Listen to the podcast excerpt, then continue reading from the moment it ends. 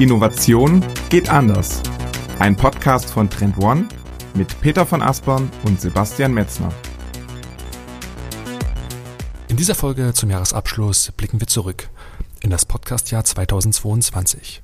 Gemeinsam lassen wir die mehr als 30 Episoden noch einmal Revue passieren.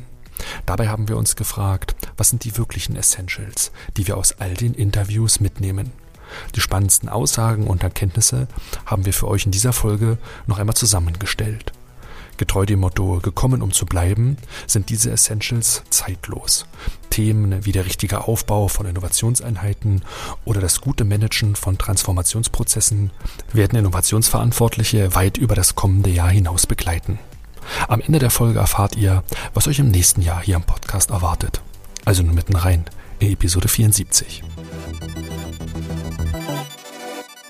Herzlich willkommen zum führenden Innovationspodcast Innovation geht anders mit mir, Peter von Aspern aus Hamburg und wie immer zugeschaltet aus Berlin ist ist Sebastian Metzner und auch von mir ein herzliches Willkommen in dieser Folge. Schön, dass ihr auch diesmal wieder mit dabei seid.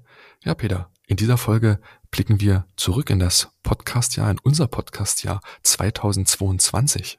Ja, ganz genau. Wir schauen da zurück auf tatsächlich 33 Folgen, die wir dieses Jahr produziert haben.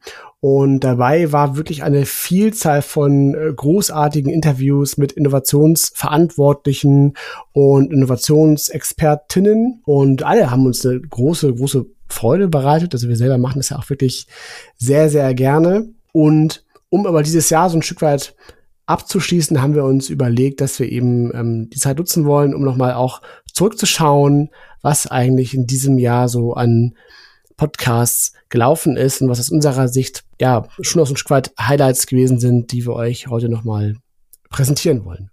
Weil das, was vielleicht euch und natürlich auch uns aufgefallen ist, ist, dass wir in diesem Jahr den Fokus sehr, sehr stark wieder auf die Interviews gelegt haben. Das hat sich ein Stück weit unterschieden zu dem Vorgehen im Jahr 2021. Dort haben wir eine Vielzahl von solchen edukativen Einzelfolgen zu fast schon so Spezialthemen aus dem Innovationsbereich gemacht, wo wir uns immer eine Folge Zeit genommen haben, zum Beispiel das Thema Exnovation mal beleuchtet haben. Ne? Das Wissen, was wir über die Jahre angesammelt haben, dazu mal nach draußen gegeben. In diesem Jahr haben wir wirklich eine Vielzahl von Interviews geführt, kaum Einzelfolgen gemacht, weil auch unser Bedürfnis war es, nach den ganzen theoretischen Grundlagen, die wir gelegt haben, auch mal den Blick in die Praxis zu wagen und eine Vielzahl von Umsetzungsbeispielen einfach euch auch zu präsentieren, weil wir immer dachten, das interessiert euch sicherlich am brennendsten, wie jetzt unterschiedlichste Innovationsverantwortliche das in der Praxis auch umsetzen. Das war so ein bisschen der große Unterschied vielleicht zu dem Jahr davor, ne Peter?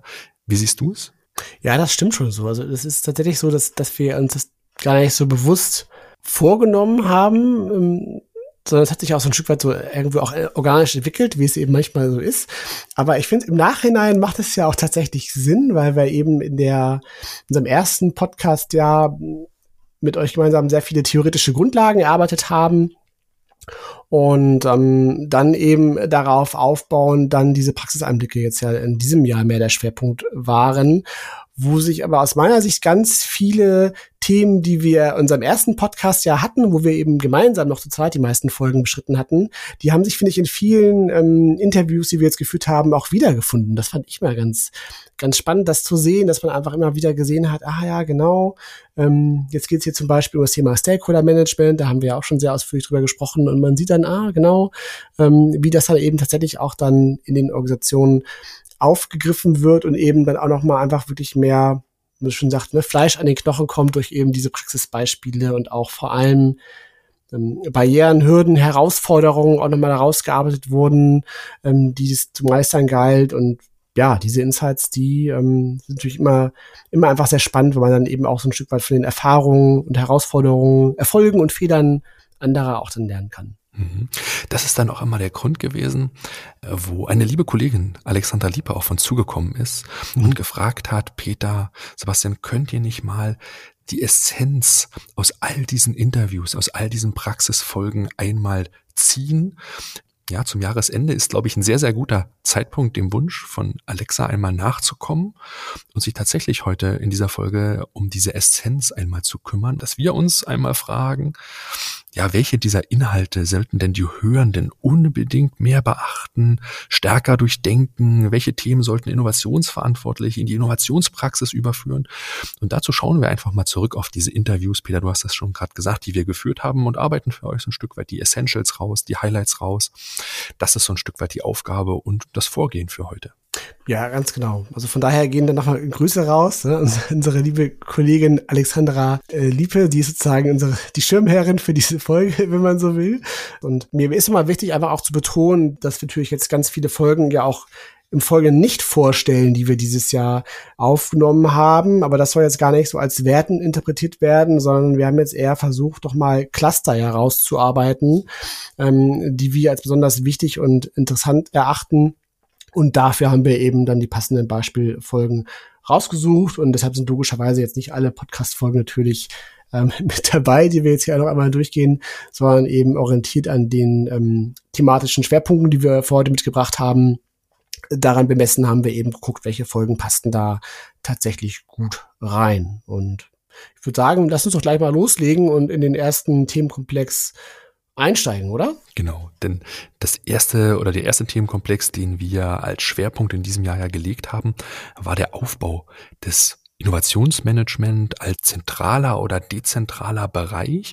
Und da ist dir, Peter, die Folge 46 mit Kerstin Fröhlich vom Spiegel nochmal sehr, sehr ins Auge gestochen. Und für dich war ganz, ganz besonders wichtig, ja, wie man diesen Innovationsmanagement-Bereich quasi so neu aufbaut und wie man ihn auch perfekt aufstellt. Das hast du als ein Highlight mitgebracht. Ja, absolut, weil das in dem Gespräch tatsächlich mit der Kerstin sehr gut rausgearbeitet worden ist äh, wie sie da vorgegangen ist. Also die Reihenfolge ist auf jeden Fall sehr interessant, wie sie da auch dieses Innovationsmanagement auf eine professionelle Art und Weise beim Spiegel aufgebaut hat. Und was eben auch genauso interessant ist, ist, welche Elemente und welche Bereiche eigentlich zu einem ganzheitlichen Innovationsmanagement dazugehören. Und das hat sie ähm, sehr gut für uns zusammengefasst. Und bevor ich jetzt das alles selber nochmal nacherzähle, hören wir einfach am besten mal rein. Also wenn ich den Status quo jetzt beschreibe, äh, dann sind es letztlich vier Bereiche, in denen wir aktiv sind.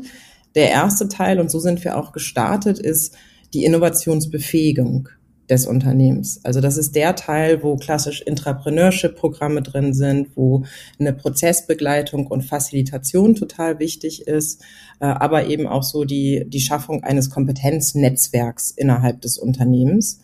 Äh, und da haben wir ganz unterschiedliche Formate entwickelt, von irgendwie einem unternehmensweiten Innovationscampus, der auch für alle offen ist, hin zu kurzen Sprintformaten für spezifische Teams, die auch angefordert werden können. Dann haben wir so diesen Bereich Trend- und Marktanalysen, also ganz klar keine Innovation ohne eine Auseinandersetzung mit dem Außen oder auch dem Morgen haben einen Zukunftskompass etabliert, wo wir einfach Trends beobachten. Wir erarbeiten so Inspirationsfelder und Innovationsfelder. Und da geht es zum einen so um Tech-Geschichten, die so ein bisschen weiter weg sind. Also Cookies ist relativ nah, also die Abschaffung von Cookies ist was, was wir beobachtet haben, aber eben auch das Metaversum. Was bedeutet das denn tatsächlich für den Spiegel? Ist es ein Hype oder müssen wir uns da jetzt schon tiefer mit beschäftigen? Oder eben auch Location-Based Services. Also wie verändert sich Mediennutzung in dem Bereich? Aber wir machen auch sehr konkrete Themen, ne? also Commerce, äh, wie können wir da reingehen? Und dann haben wir halt diese Geschäftsfeldentwicklung. Und da geht es darum, in diesen strategischen Innovationsfeldern auch Innovationsprojekte umzusetzen. Und ähm, da definieren wir zum einen den Rahmen. Da haben wir jetzt für das Unternehmen also einfach Learning als ein Innovationsfeld definiert und dann aber auch so diese, unter dem Stichwort Commerce, also wie können wir weitere Produkte rund um unsere Medienangebote schaffen. Äh, da setzen wir uns mit E-Commerce, mit Valuetizing und äh, einfach so Kuration auseinander. Und der vierte ist Netzwerk. Da geht es einfach darum, neues Wissen reinzubringen. Da würde ich zum Beispiel so KI mit reintun. Da machen wir ein paar Projekte mit Unis, aber eben auch ähm, mit Startups etc. Einfach um da eben das Unternehmen nochmal aufzuschlauen. Genau. Das waren im Grunde die vier Punkte. Was sind denn für dich sozusagen die Essentials aus diesen vier Punkten jetzt gewesen? Interessant ist tatsächlich, dass sie eben gestartet ist mit dem Thema Sichtbarkeit und mit dem Thema Wirkung. Das sind im Grunde ja so die beiden Cluster, die sie ganz an den Anfang gestellt hat. Und sie hat ja auch erzählt eben, ne, dass sie mit dem Thema Innovationsbefähigung gestartet sind. Und ähm, dahinter steckt natürlich auch, dass man über diesen Pfad eben sehr schnell auch eine unmittelbare Wirkung eben auch im Team erzeugen kann, dass man eben jetzt nicht damit startet, auf der theoretischen Ebene jetzt ähm, Analysen vorzunehmen, sondern dass es eben wichtig ist, schnell diese Daseinsberechtigung einfach herzustellen, um eben da dann auch sichtbare Erfolge zu erzielen. So, das ist auf jeden Fall ein, ein äh, Faktor, der sehr wichtig ist. Diesen Faktor werden wir auch in den äh, folgenden Beispielen auch nochmal wiedersehen. Und ein zweiter Punkt ist sicherlich auch das Thema Sichtbarkeit. Das hat sie ja auch in dem ersten Element erwähnt, diesen Innovationscampus, den sie da gemacht hatten. Das ist ja auch so eine Art Kristallisationspunkt, über den eben auch eine hohe Sichtbarkeit hergestellt worden ist. Und das fand ich auf jeden Fall an, an ihren Ausführungen extrem interessant, also dass man eben mit diesen beiden Elementen im Fokus starten sollte, also wirklich ähm, Wirkung zu erzielen und, und Sichtbarkeit zu erzeugen. Und diese beiden Dinge, die bedingen sich ja aufeinander. Na, wenn ich keine Sichtbarkeit habe, ist es eben auch sehr schwer, im Unternehmen Wirkung zu erzielen, beziehungsweise eben diese Wirkung auch sichtbar zu machen. Also du brauchst schon beides. Und das finde ich, hat sie da sehr schön ähm, rausgearbeitet und dann aber eben auch nicht zu vergessen, danach eben auch dann wirklich in die inhaltliche Tiefe zu gehen mit den äh, Trend- und Marktanalysen, mit der ähm, Geschäftsfeldentwicklung, wo sie dann ja auf Basis von Innovationsfeldern tatsächlich dann auch strategische Initiativen abgeleitet haben und dem Thema Netzwerkaufbau, das war dann der vierte Baustein. Mit diesen Elementen wird dann natürlich auch dieser langfristige und nachhaltige Erfolg dann eben sichergestellt. Und ähm, ich finde, das ist da nochmal sehr deutlich geworden, dass diese, diese Reihenfolge durchaus da erfolgskritisch äh, sein kann, wenn es darum geht, so einen Bereich tatsächlich neu aufzubauen und neu zu gestalten. Mhm. Du hast das Muster schon angesprochen, ne? wo du gerade gesagt hast, wir werden es auch in weiteren Folgen nochmal mhm. wiedersehen. Dieses Muster wiederholt sich, dass gerade am Anfang fast schon etwas konterinduktiv erstmal das Innovationsmanagement sich nicht zurückzieht und erstmal wirklich für sich analysiert, macht, tut im Elfenbeinturm, sage ich mal übertrieben, sondern gleich den Schritt nach draußen geht, in die Dezentralität, gleich zu den Kollegen, in diesem Fall hier mit diesem Innovationscampus und gleich mal wie so ein Wettbewerb startet, um tatsächlich erstmal Grassroot-mäßig die ganzen Innovationsimpulse, die natürlich bei den Kollegen gerade in mittleren und sehr großen Unternehmen schon vorhanden sind, weil man fängt ja nicht bei Null an, dort abzuholen, die Leute einzubeziehen und so eine Art Facilitation und Enablement erstmal zu betreiben. Und dann erst, wenn man diesen ersten Schritt gemacht hat, du hast es jetzt mit Wirkung und Sichtbarkeit gleich überschrieben, dann kommt fast erst der Schritt, dieses Zurückziehen und nochmal das Fundament legen, was dann bei ihr der zweite Schritt war, mit diesen Marktanalysen, mit den Geschäftsfeldentwicklungen, dass das erst danach kommt. Und das war für mich in diesem Fall auch ein Stückchen ein Novum und hat sich aber dann auch in dem weiteren Jahr gezeigt, es ist ein Muster, was durchaus erfolgsversprechend ist erstmal mit den Kollegen zu reden und dann sich nach innen zu orientieren, zurückzuziehen und zu schauen, was können wir auf der Basis, die im Unternehmen vorhanden ist, denn wirklich jetzt vorantreiben. Exakt. Und das ist auch eine gute, eine gute Überleitung zu unserem nächsten Beispiel, was wir für euch rausgesucht haben, nämlich die Folge Nummer 49 mit Jörg Blechschmidt von äh, DB Systel. Und ähm, die DB Systel noch ganz kurz mal als Erinnerungsstütze ähm, unterstützt den Bahnkonzern bei Digitalisierungsprojekten. Das ist so ein Stück weit ähm, äh, die Aufgabe dieser ähm, Unterorganisation der Deutschen Bahn. Und ähm, ja, was Jörg Blechschmidt in, in der ähm, Folge 49 rausgestellt hatte, war die Arbeit mit dem Trendradar. Und über das Trendradar, da haben wir ja schon sehr häufig drüber gesprochen. Ähm, und was er da rausgestellt hatte, war eben so das Trendradar als interner Leuchtturm. Und da haben wir wieder diesen Aspekt auch von, von äh, Sichtbarkeit mit drin. Und ähm, die nutzen eben tatsächlich das Trendradar als Ausgangspunkt, um eben in der Organisation tatsächlich Diskussionen zu triggern und ähm, das Thema Innovation damit eben auch so ein Stück weit nach vorne zu bringen. Und er hat da so ein paar ähm, spannende Punkte nochmal mit reingebracht, die tatsächlich ganz konkret bei der bei der Arbeit mit dem Radar wichtig sind. Da möchte ich aber gleich erst als zweites ähm, drauf eingehen. Und der andere Punkt, den er genannt hatte, war eben tatsächlich, dass es schon auch darum gehen muss, dass ja so ähm, ein Trendradar oder beziehungsweise Trendmanagement als Ganzes in der Organisation so einen Change-Effekt produzieren soll. Dass eben diese Erkenntnisse, ne, die ähm, die du eben äh, hast, wenn du dich intensiv mit Trends beschäftigst, sie bewertest und eben in so eine Radarform zu bringen, dass diese, diese Insights alleine nicht, nicht ausreichen, sondern du eben dann auch diesen Schritt weitergehen musst und versuchen musst, eben auf dieser Basis auch so eine interne Vernetzung zu erzeugen halt, dass eben Internetwerke entstehen. Und, und dieses, dieses Thema Netzwerken, das hatte die ähm, Christine Fröhlich hatte auch darüber gesprochen, ich erinnere mich doch daran, dass das für sie auch sehr wichtig war, ähm, beim Spiegel dafür zu sorgen, dass eben auch intern so Vernetzungseffekte entstehen und sich verschiedene Fachabteilungen vernetzen, weil das natürlich eine ganz wesentliche Grundlage ist für erfolgreiche Innovationsarbeit. Und das fand ich auf jeden Fall sehr spannend, dass der Jörg Blechschmidt diesen Aspekt auch so als Teil seiner Aufgabe betrachtet hat, weil er wirklich ja originär aus dem Trendmanagement heraus agiert und auch sagt, na, also es ist schon sehr wichtig, dass wir eben dabei unterstützen, dass diese internen Innovationsnetzwerke in der Organisation entstehen. Und ähm, ich würde sagen, wir hören auch mal direkt rein in diesen ersten Ausschnitt, weil da bringt er das schon eben sehr gut tatsächlich auf den Punkt. Als wir gestartet sind, hatten wir einen sehr klaren Auftrag. Da ging es ja um das zukunftsfeste Portfolio der DB Systel. Ähm, das haben wir auch sehr konsequent gemacht und ähm, haben uns auch sehr stark darauf fokussiert. Also erstmal dort wirklich Impact liefern und auch zusehen, dass es eben nicht beim Papier, bei der Darstellung bleibt, sondern auch was passiert. Und da haben wir auch schon innerhalb der Sistel so ein bisschen diesen Change gesehen, am Anfang sehr schwierig und dann steigt, ja, Steigerung der Offenheit, der Akzeptanz ähm, des, des Einbringens. Das hat sich so entwickelt, schrittweise evolutionäres Vorgehen. Und irgendwann war dann der Punkt, dass wir aus dem Trendteam äh, gesagt haben, naja, wir gucken uns Digitaltrends an, aber die Musik spielt ja gerade so in diesem, in dem Punkt, wo dann technologische Möglichkeiten auf Bedarfe, auf, auf den Markt, auf die Gesellschaft treffen. Äh, wir müssen beide Seiten sehen, um, um wirklich zu verstehen, was passiert denn da. Und sind in Austausch mit der Konzernstrategie gegangen. Und da haben dann gemeinsam ein, ja, wir nennen es heute Team Z, Z wie Zukunft aufgebaut. Das war einfach ein Bottom-up-Netzwerk der, der Willigen sozusagen. Alle, die mit Trends arbeiten, Trends gebrauchen können, verzahnen sich dort. Und über das Team Z, wo wir dann noch gar nicht mehr im Lead waren, sondern einfach nur noch mitgearbeitet haben, das wird von Mario Jamski aus der Konzernstrategie ähm, getrieben, moderiert, ähm, haben es dort geschafft, ein äh, DB-Trendradar aufzubauen, ähm, der eben umfassend auch Gesellschafts-, Politik- und Markttrends zeigt und auch Technologietrends, an sich unseres Radars bedient ähm, und die er dort abbildet.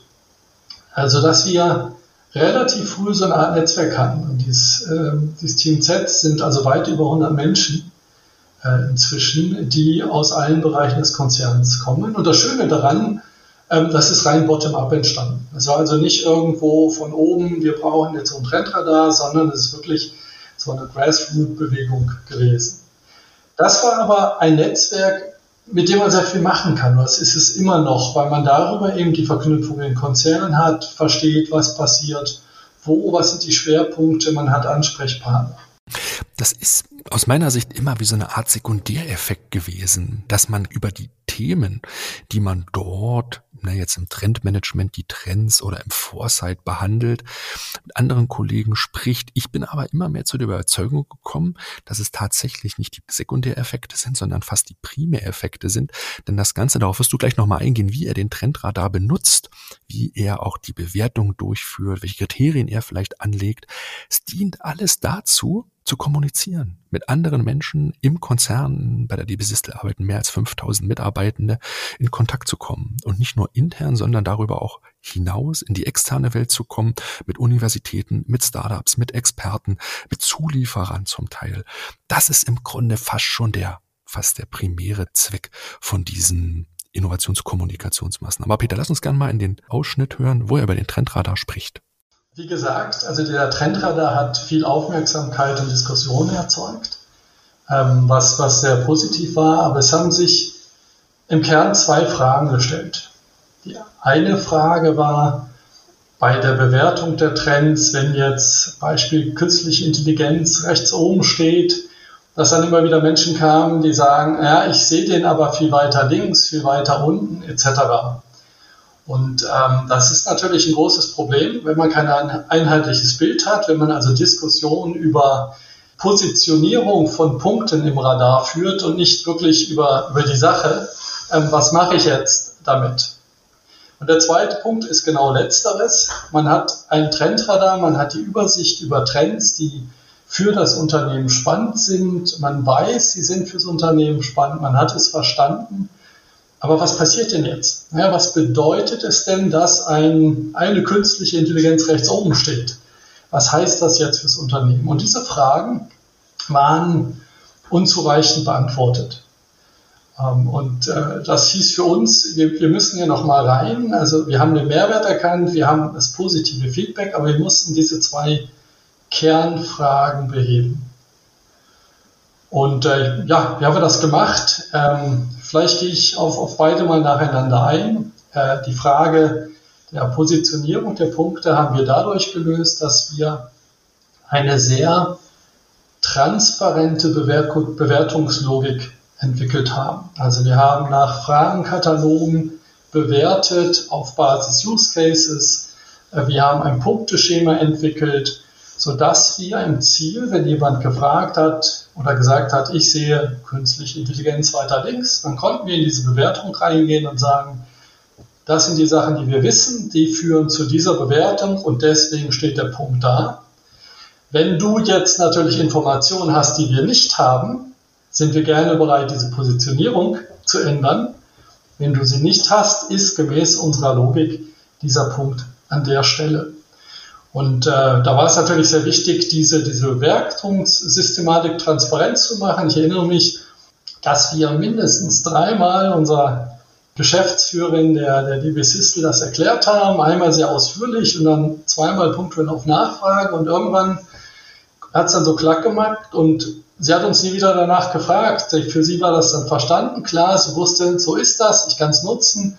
Und dann kam eher mal immer mal wieder das E-Mail sagen, ich habe hier ein Meeting, wir wollen auf Basis des Trendradars diskutieren, kommt doch mit, könnt ihr das nicht kurz vorstellen? Und das ist ein ganz entscheidender Prozess, weil man muss so ein System, naja, das darf nicht das eigene System sein, das muss das gemeinsam getragene, das akzeptierte System sein. Wenn jemand auf diesen Trendradar guckt, dann muss das eine Aussage haben und nicht die Fragen, jetzt verstehe ich nicht, wo es herkommt, etc., sondern hier hat jemand eine saubere Arbeit gemacht, ich kann das jetzt nehmen und damit weiterarbeiten. Und das war der Haupteffekt der transparenten Trendbewertung, die wir dort haben.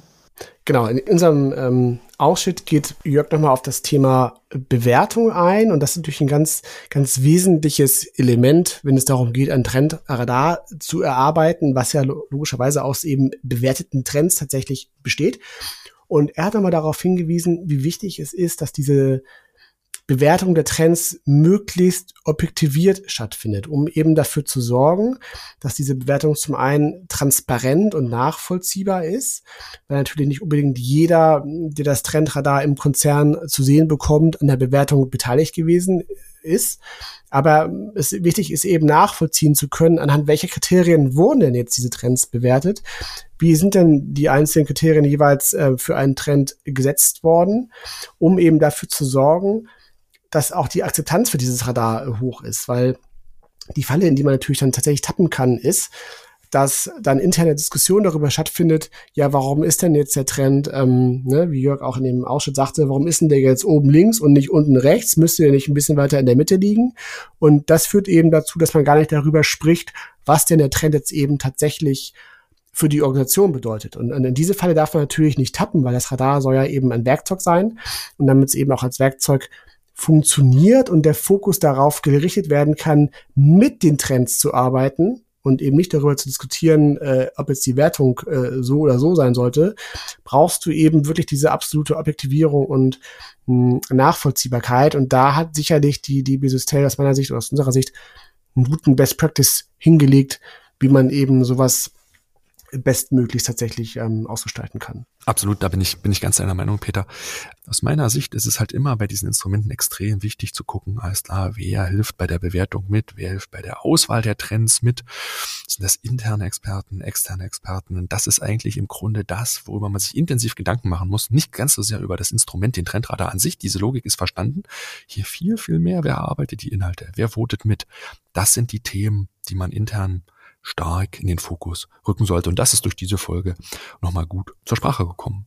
Gut, Sebastian, dann machen wir weiter mit der nächsten Folge, die wir für euch rausgesucht haben. Und das ist die Folge 55 mit Franz Welter von der TZ Bank.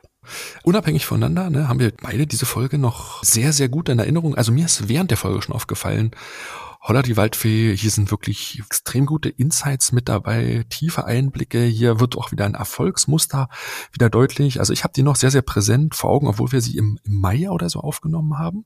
Aber sie hat lange Nachgehalt bei mir. Peter, ging's dir da ähnlich?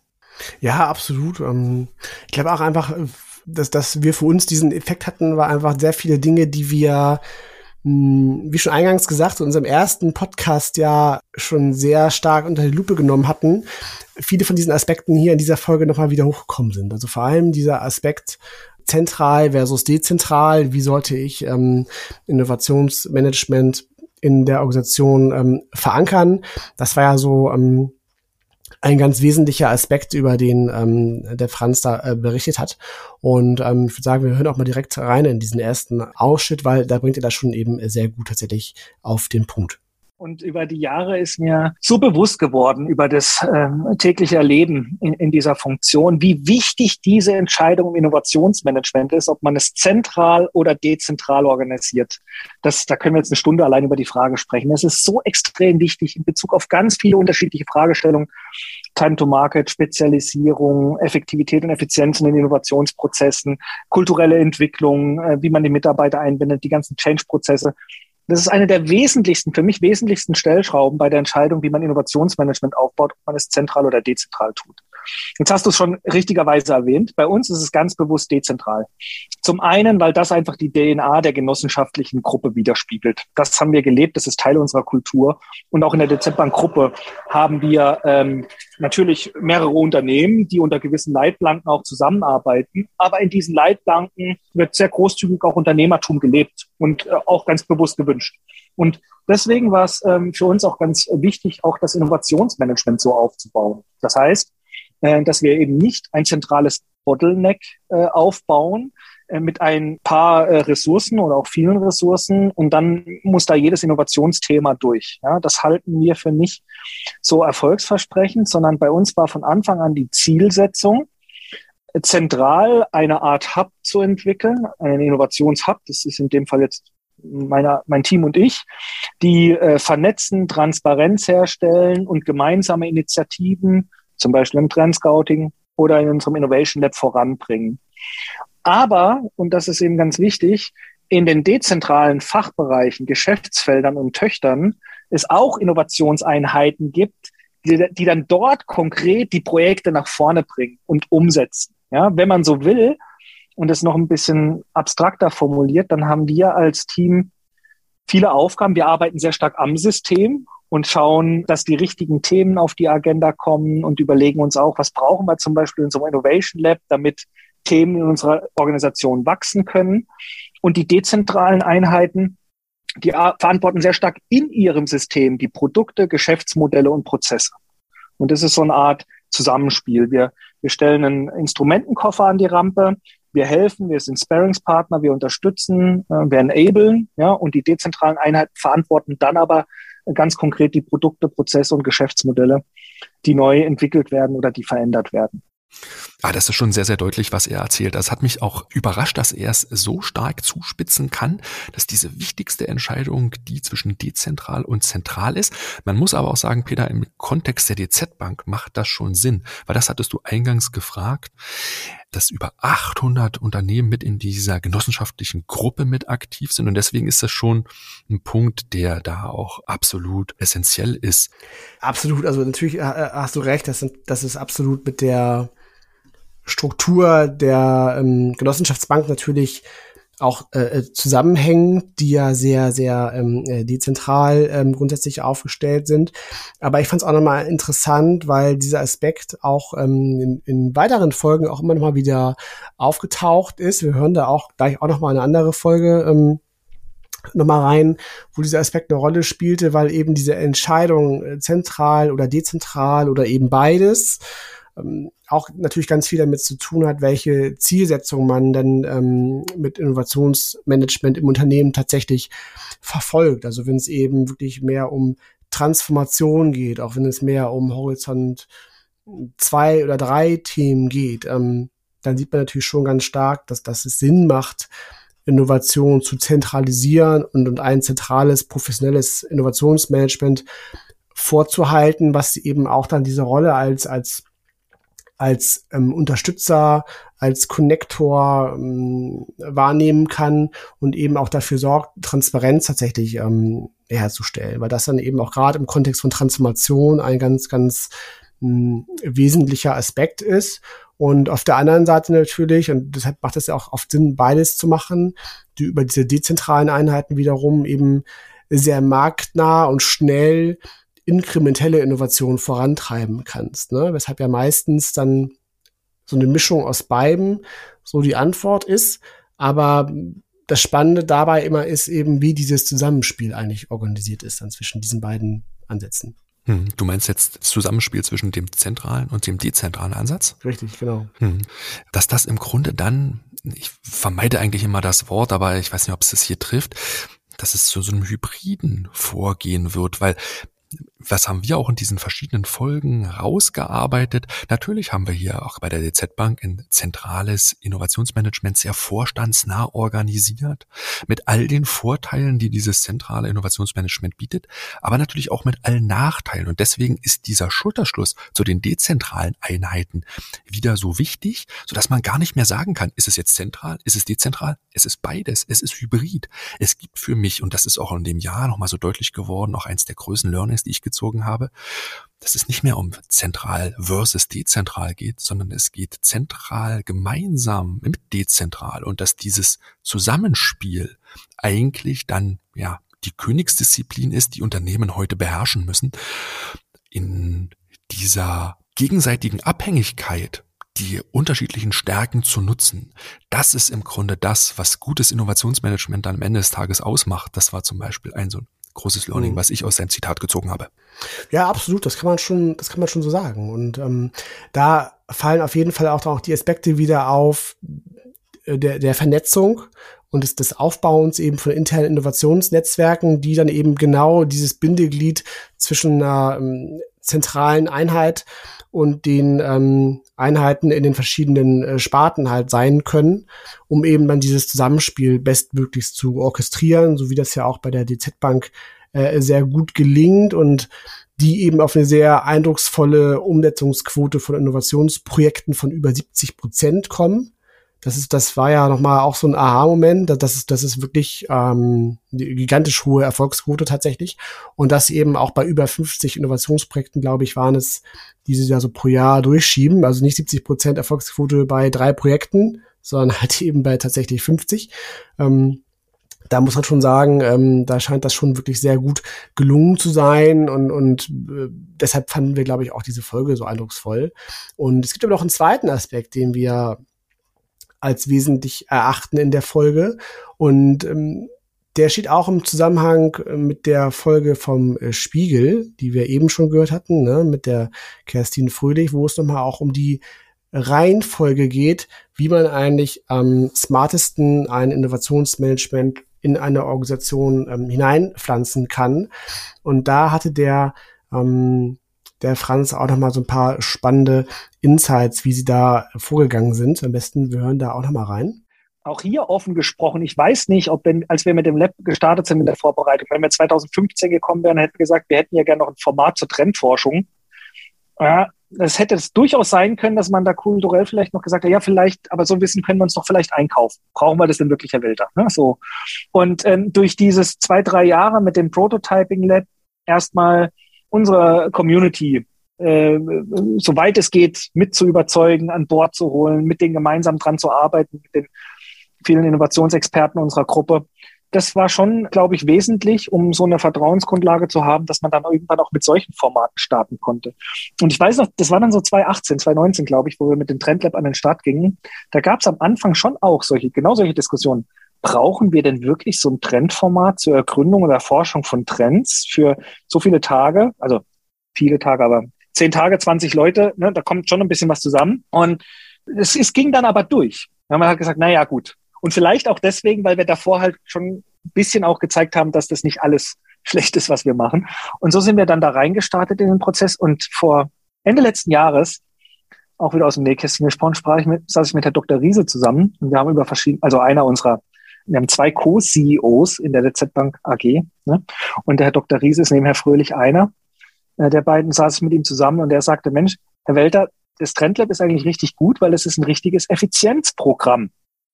Das stellt sehr früh sicher, dass wir uns nicht mit jedem Thema beschäftigen, sondern dass wir auch aussieben. Und ich glaube, das ist heute schon auch ein ziemlich äh, wichtiges Thema, weil einfach äh, auch interessensgetrieben viele neue Trendthemen von unterschiedlichen Unternehmensberatungen oder großen Tech-Companies halt sehr stark aufgepusht werden, weil die, ja, weil die natürlich Business machen wollen. Ne? Und dann macht es schon Sinn, dass man sich in so einem Format damit beschäftigt und überlegt, wo, wo setzen wir den Fokus drauf.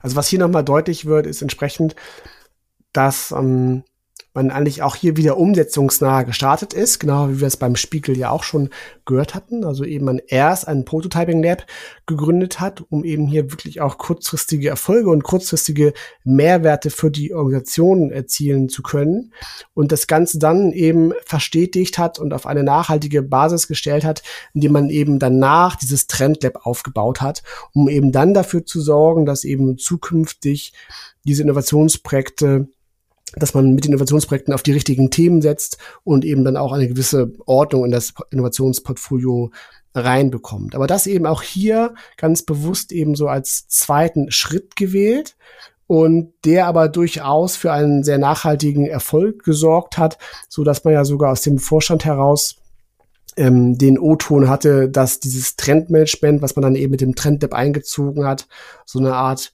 Effizienzprogramm sogar ist für Innovation. Mhm. Fand ich auch ein sehr, sehr starkes Zitat und auch eine sehr, sehr gute Zuspitzung in dem Fall, weil es macht natürlich absolut Sinn, so aus der Retroperspektiven betrachtet. Jetzt könnte man sich die Frage stellen, was wäre, wenn man andersrum vorgegangen ist. Wir haben es jetzt schon sowohl bei der Spiegelfolge als auch hier bei der DZ-Bank-Folge gesehen. Man fängt an, von hinten im Innovationsprozess nach vorne zu arbeiten.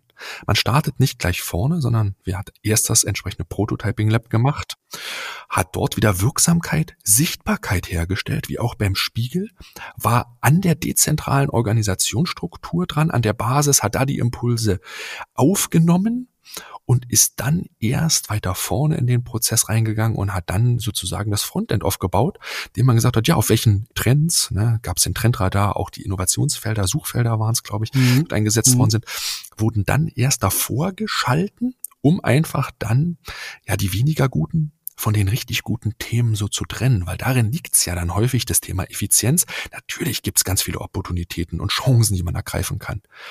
Aber ich habe letztens, glaube ich, das mal gelesen von Warren Buffett, mach dir eine Liste mit 25 Dingen, die du machen willst und mach nur die ersten fünf. Und den ganzen Rest, Schön. diesen interessanten, aber dann doch etwas mittelmäßigen Kram, sage ich mal so ein bisschen ne, flapsig, den lass am besten weg. Das heißt, dieses richtig gut prokrastinieren lernen, nämlich diese Mittelmäßigkeiten einfach mal hinten anzustellen, das muss man als Organisation und als Innovationsmanagement lernen. Und das ist auch mhm. dann mit diesem Trendlab, denke ich, gut gelungen. Das hat der Franz sehr gut geschildert. Ja, absolut. Und ich glaube auch, also das macht auf jeden Fall auch total Sinn, weil wenn man tatsächlich mal das, also Trendmanagement auch als ein Effizienzprogramm für Innovation betrachtet, was absolut sinnvoll ist, das auch mal so unter der Perspektive zu sehen, weil es geht dann darum ja, dass du mit einem guten Trendmanagement dafür sorgst, dass du eben, wie du eben auch schon sagtest, ne, auf die richtigen Themen setzt und wirklich die wirklich vielversprechendsten Innovationsfelder tatsächlich angehst.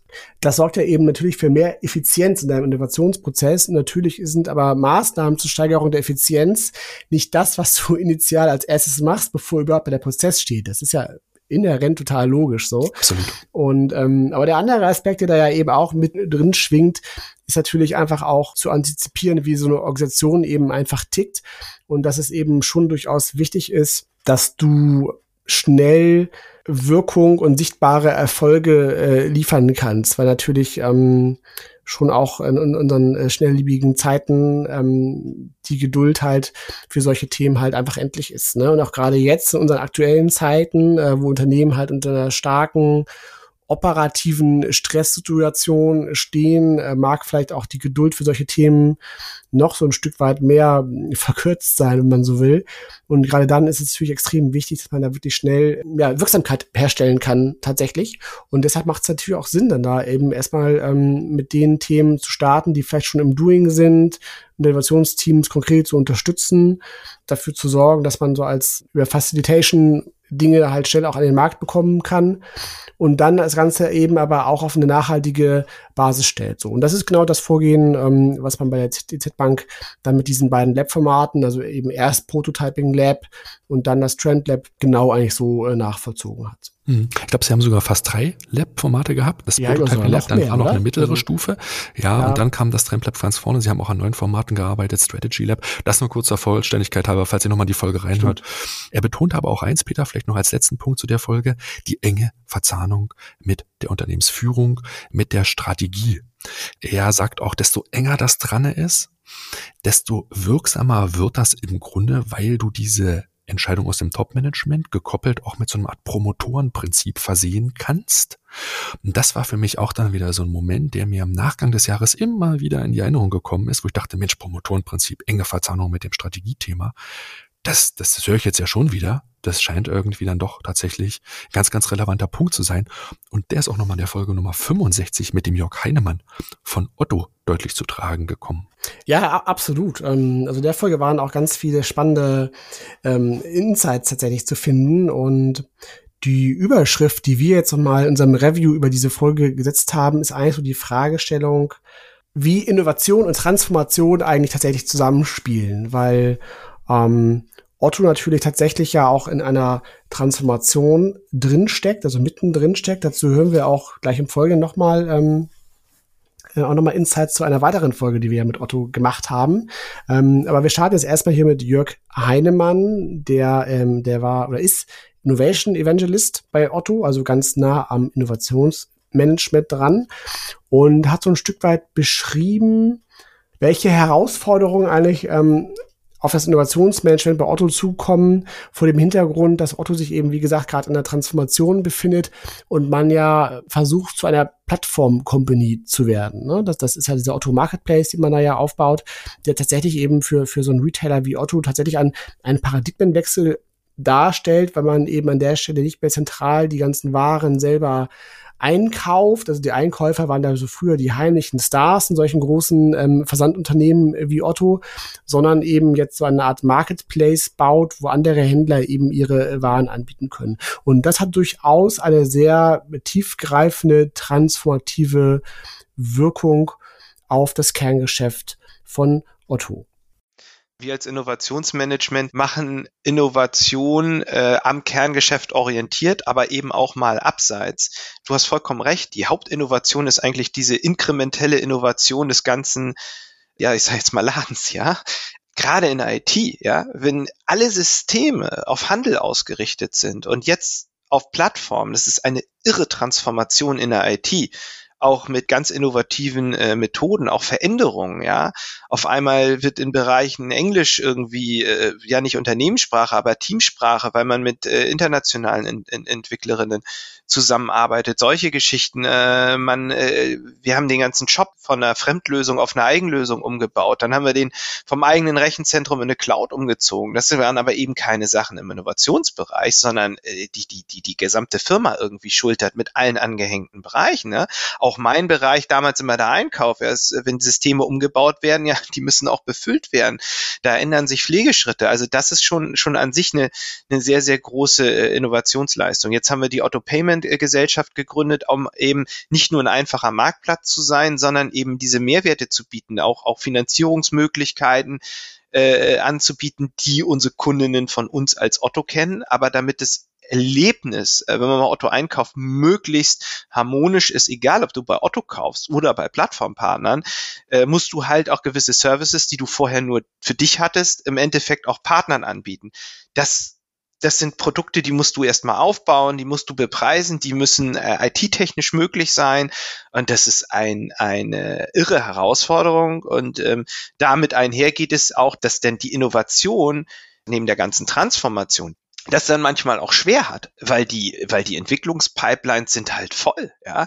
Äh, und das sind irre Herausforderungen, die wir dort haben. Und äh, trotzdem dann nebenbei halt äh, äh, noch, noch, noch so spannende neue Themen halt anzustoßen, äh, das ist, das ist an sich für uns im Innovationsmanagement eine Herausforderung. Und dann, ne, ihr spracht irgendwo äh, von der Zeitenwende, ne? Hattet ihr auch mal einen äh, Podcast zu gemacht. Und ja, die haben wir nun mal, ja. Und da, da läuft das jetzt gerade rein, ne? Also diese Supply Chain Herausforderung, äh, jetzt neu der Konsumeinbruch, den wir natürlich auch merken das Thema Nachhaltigkeit, was, was ja auch der Familie Otto schon immer ein wichtiges Thema äh, war, ja, das nimmt immer mehr an Fahrt auf. Das wird jetzt nicht mehr ein, vom Nice to Have wird es auf einmal eine, eine Pflicht und, und, und eine Basisdisziplin es entstehen immer wieder neue Kanäle, dass man auf die richtigen setzt, ähm, dass man auch neue Wege trotz der ganzen Transformation dann auch nochmal ganz neue gehen darf.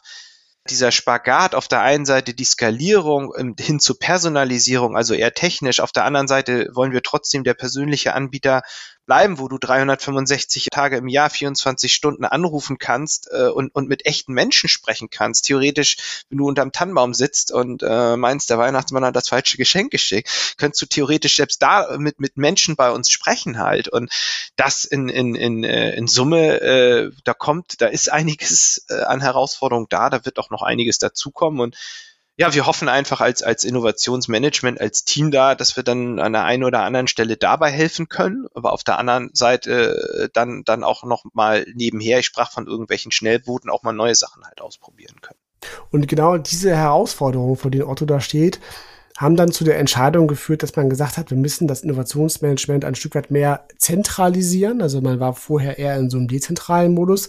Und jetzt sieht man eben wieder sehr schön dieses Muster, dass sobald ich mich mit transformativer Innovation äh, beschäftige, eine Zentralisierung extrem wichtig ist. Und die Gründe, die Jörg auch in dem Gespräch dafür angeführt hat, sind zum einen natürlich das Thema Effizienzsteigerung, dass du eben einfach auch überblicken, überblicken können musst, welche Innovationsinitiativen gibt es eigentlich bei uns in der Company, welche Bereiche arbeiten eigentlich an was, sind die eigentlich in irgendeiner Form aligned und im Zweifel auch überhaupt an die Unternehmensstrategie ähm, angebunden.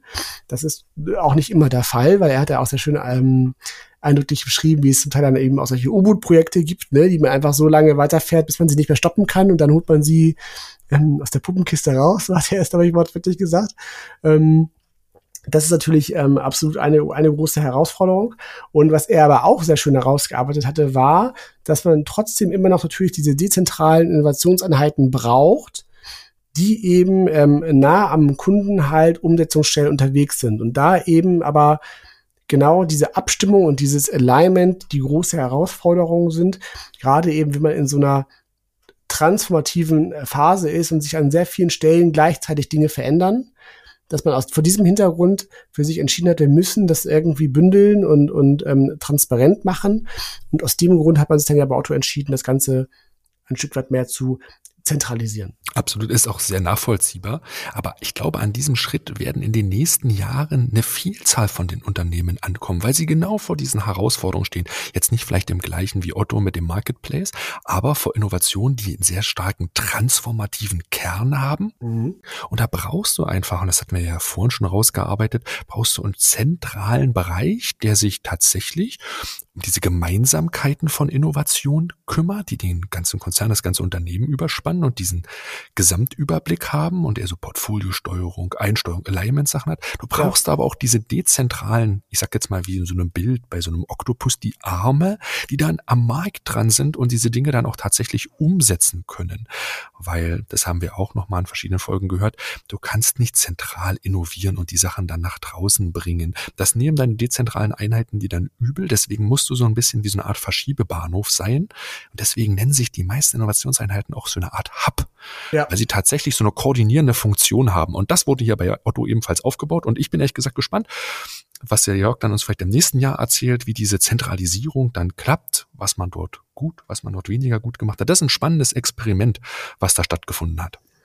Definitiv. Und ähm, ja, ein Muster, was sich hier auch nochmal ähm, wieder bestätigt hat, ist, dass man ja auch hier ähm, gestartet ist mit ganz konkreten operativ getriebenen Maßnahmen. Also ähm, er hatte da erzählt, dass sie so Innovation Days veranstaltet hatten und Hackathons, also eben auch sehr umsetzungsnah ähm, losgestartet sind, um eben auch hier wieder ne, für gleichzeitig Sichtbarkeit und Wirkung im Unternehmen zu sorgen. Ähm, also das ist auch nochmal so, ein Muster, was sich wirklich dieses Jahr durch viele Gespräche äh, durchgezogen hat. Und ein weiterer Punkt, der uns eigentlich beide sehr, sehr, sehr erfreut hat, ist, dass Otto dann ja auch sich entschieden hat, wirklich so ein mustergültiges, systematisches Trendmanagement tatsächlich ja aufzubauen. Also Otto arbeitet eben hier auch mit Trendradaren, ähm, nutzt auch diese Insights aus den Radaren eben auch für den äh, Strategiebereich, also hat auch hier tatsächlich einen Prozess geschaffen, wie eben auch ähm, diese Insights aus der Arbeit mit Trends dann in die Unternehmensstrategie mit einfließen können und arbeitet entsprechend auch mit Innovationsfeldern, um eben das Innovationsportfolio zu steuern. Das ist ja auch dann der Hauptgrund gewesen, eben das Ganze zu zentralisieren.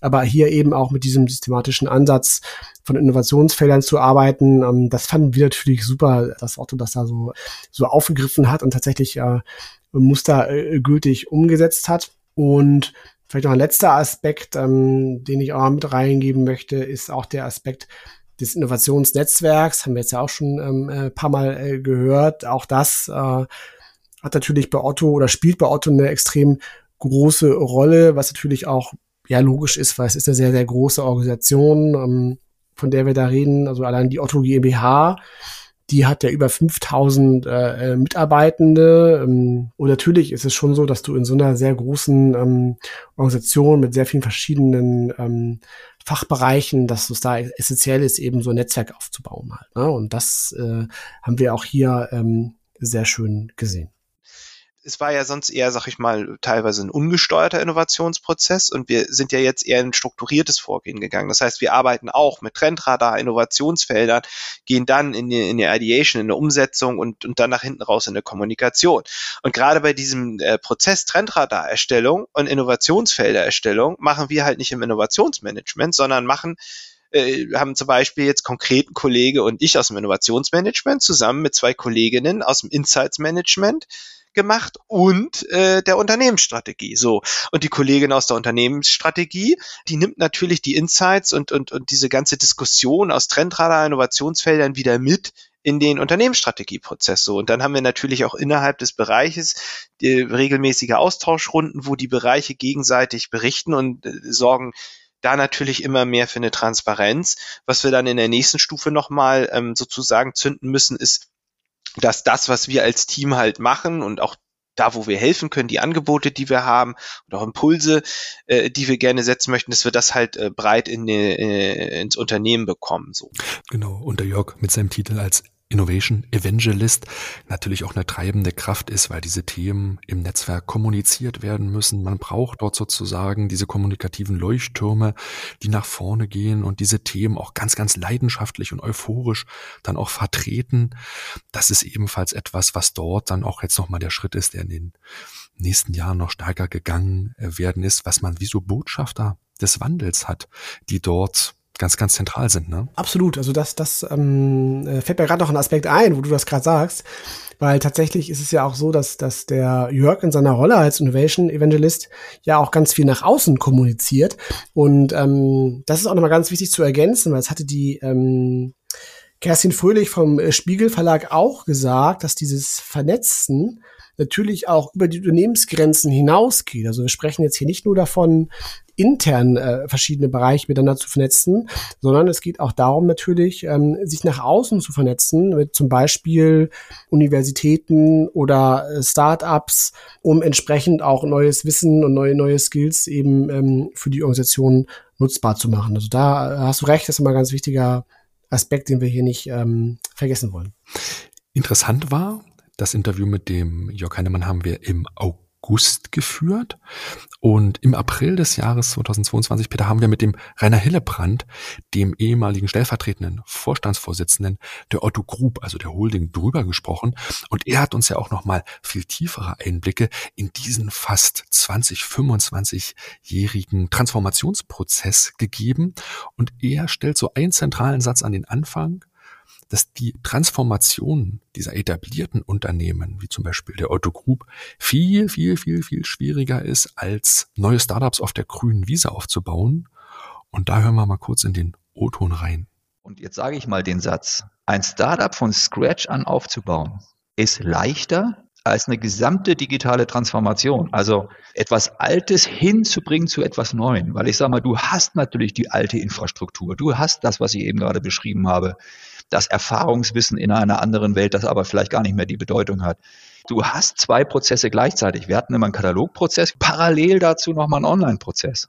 Mit natürlich erhöhten Kosten, mit erhöhten Ressourcen etc. pp. Und da geht es extrem stark auch um Veränderungsbereitschaften. Da geht es extrem stark auch darum, dass man Geschwindigkeit generiert. Und wenn man, wenn man ganz ehrlich ist, glaube ich, hat sich auch das Bild eines Managers total gewandelt. Heute ist ein Manager eigentlich eher, der muss ein Netzwerker sein, ja. Also der muss in der Lage sein, für bestimmte Projekte die richtigen Leute zu identifizieren. Der muss in der Lage sein, die Budgets zur Verfügung zu stellen. Der muss den Menschen die Freiheit geben zu arbeiten. Und wenn irgendwas mal nicht funktioniert, dann muss er sie becken oder dafür Sorge tragen, dass das Projekt funktioniert.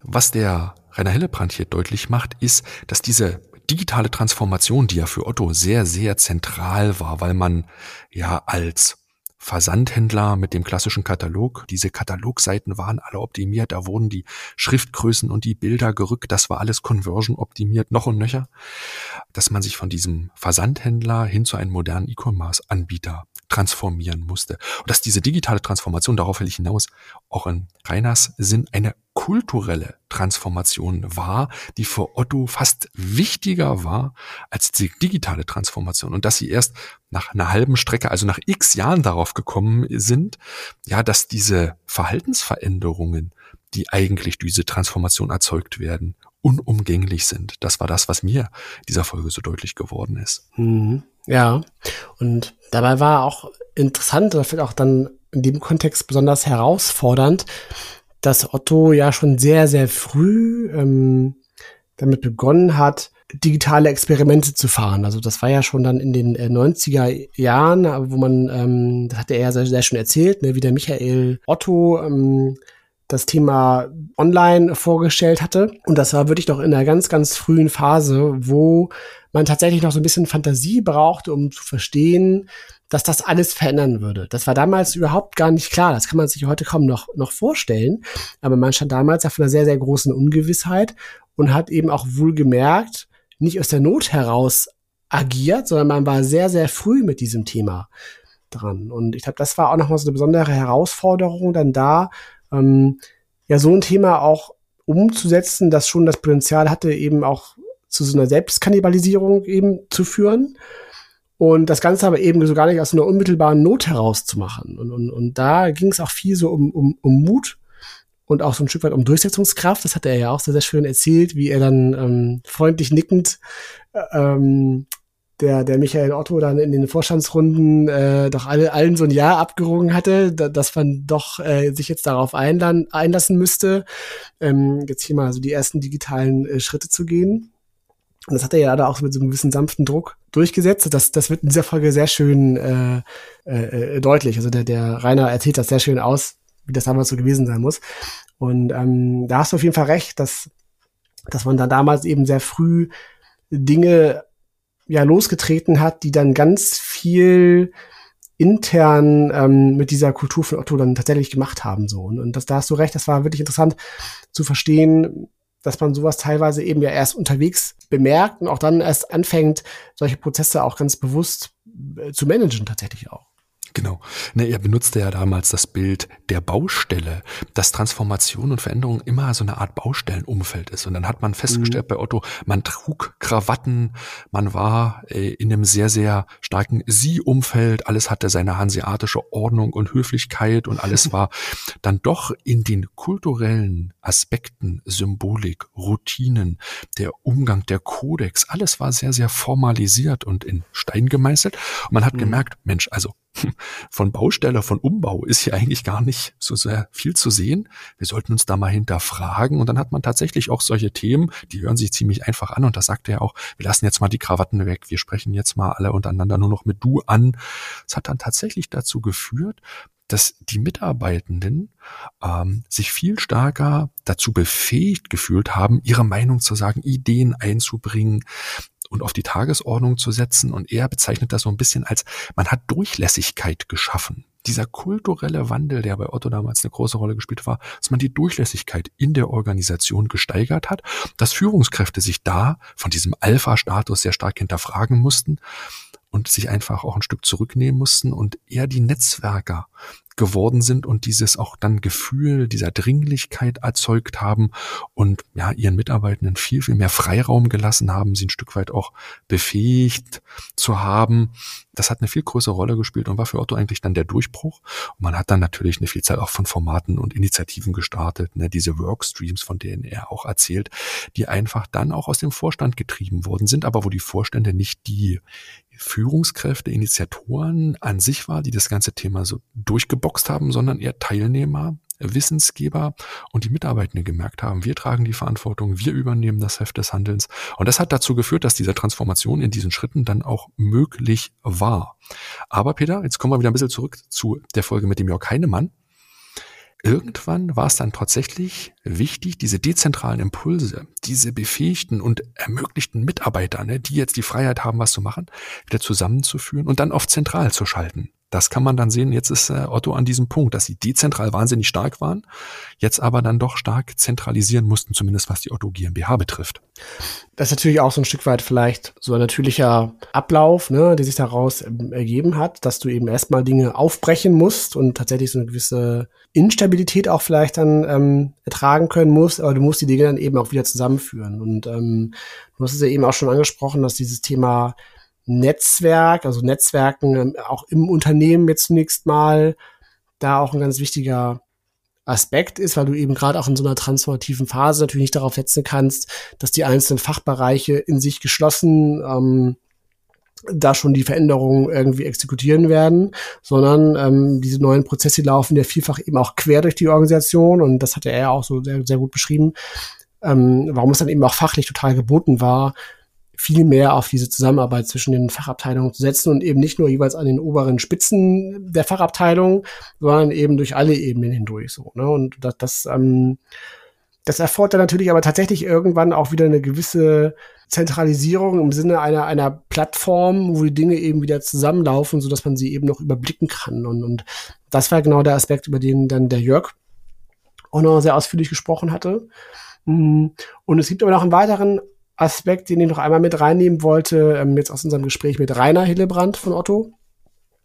Und zwar auch das Thema Widerstand, weil es ist natürlich nicht so gewesen, dass man überall offene Türen eingerannt hat und es auch in dieser Transformation ähm, nur Gewinner gegeben hätte. Das war natürlich nicht der Fall, sondern ähm, man ist natürlich da auch auf, auf Widerstand gestoßen und darüber hat er auch sehr offen und, und transparent ähm, gesprochen und auch vor den Herausforderungen, vor denen man stand. Ne? Also wie kann man, ähm, wie kann man Menschen überzeugen, wie kann man sie mitnehmen, wie kann man auch über äh, Reskilling ähm, Mitarbeitende in eine neue Position halt bringen, weil natürlich auch Dinge ob obsolet geworden sind dann bei Otto, ne, durch diese Transformation. Und das sind natürlich auch ganz wichtige Dinge, die eben auch für so eine nachhaltige Akzeptanz von Transformationen extrem wichtig sind. Und ich, man kann schon sagen, dass Otto da so auch als familiengeführtes Unternehmen schon sehr, sehr nachhaltig und sozialverträglich agiert. Und, und das hat er da auch nochmal sehr eindrucksvoll beschrieben. Mittendrin sagt er aber einen wichtigen Satz, der eigentlich ans Ende gehört hätte. Der hat gesagt, Transformation ist ein Prozess, der niemals endet, der immer weitergeht.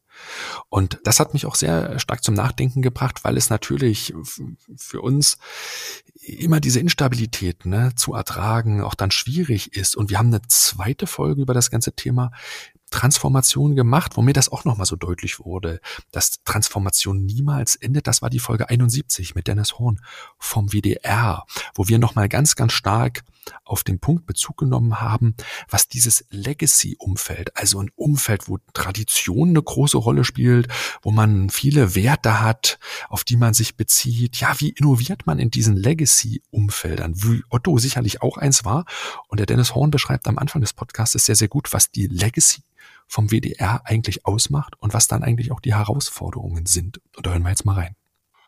Das sind verschiedene Dinge. Also die Hierarchie habe ich genannt. Ich glaube, es gibt nichts, was so hierarchisch organisiert ist in der Organisationsstruktur wie so eine klassische Redaktion. Dazu gehören aber auch solche Dinge wie die Linearmedien versus die digitalen Angebote. Also ähm, der öffentlich-rechtliche Rundfunk ist ganz stark linear geprägt, also vom Fernsehen und dem Radio. Und daraus entsteht eine Schwierigkeit für das System, mit der digitalen Denke umzugehen, also auch mit dem Kulturwandel, der da drin steckt. Und wir haben Beschäftigungsstrukturen, die, glaube ich, interessant sind. Es gibt Festangestellte auf der einen Seite und äh, die Programmmacherinnen und Macher, die aber frei frei sind. Das heißt, es gibt so diverse Fallhöhen zwischen linear und digital, zwischen fest und frei, zwischen Föderalismus und einer alten Organisation und dem Versuch, da irgendwie New Work reinzuziehen. Also all das sind so Fallhöhen, die da drin stecken. Und ich glaube, das beschreibt auch die Herausforderung ganz gut.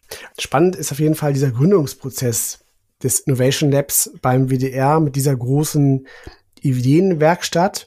Im Grunde ist man ja so vorgegangen, dass man eben erstmal ausgeschwärmt ist in die Organisation hinein, um rauszufinden, wo überhaupt überall die Herausforderungen und Handlungsfelder liegen. Also wo, wo sind die Schmerzpunkte, wo tut's weh, wo kann ein Innovation Lab tatsächlich äh, in Zukunft für Hilfestellung äh, sorgen. Und das ähm, haben sie sehr, sehr gut gemacht. Und daran sieht man eben auch wieder, dass dieses Stelle Herstellen von, von Sichtbarkeit und von Kontaktpunkten auch hier ein, ein ganz wichtiger Faktor äh, gewesen ist. Genau. Und er erzählt ja dann im Fortgang, dass sie auch mit externen Beratung nochmal ein Modell der Zukünfte entwickelt haben. Was liegt dort zu sagen vor uns? Man hat sich wirklich beim WDR mit einer sehr, sehr gut durchdachten Initialisierungsphase am Anfang auseinandergesetzt, wo aber natürlich das nach draußen gehen ein wichtiger Teil war, nämlich wieder dezentral alle Impulse abzuschnorcheln, könnte man fast schon sagen.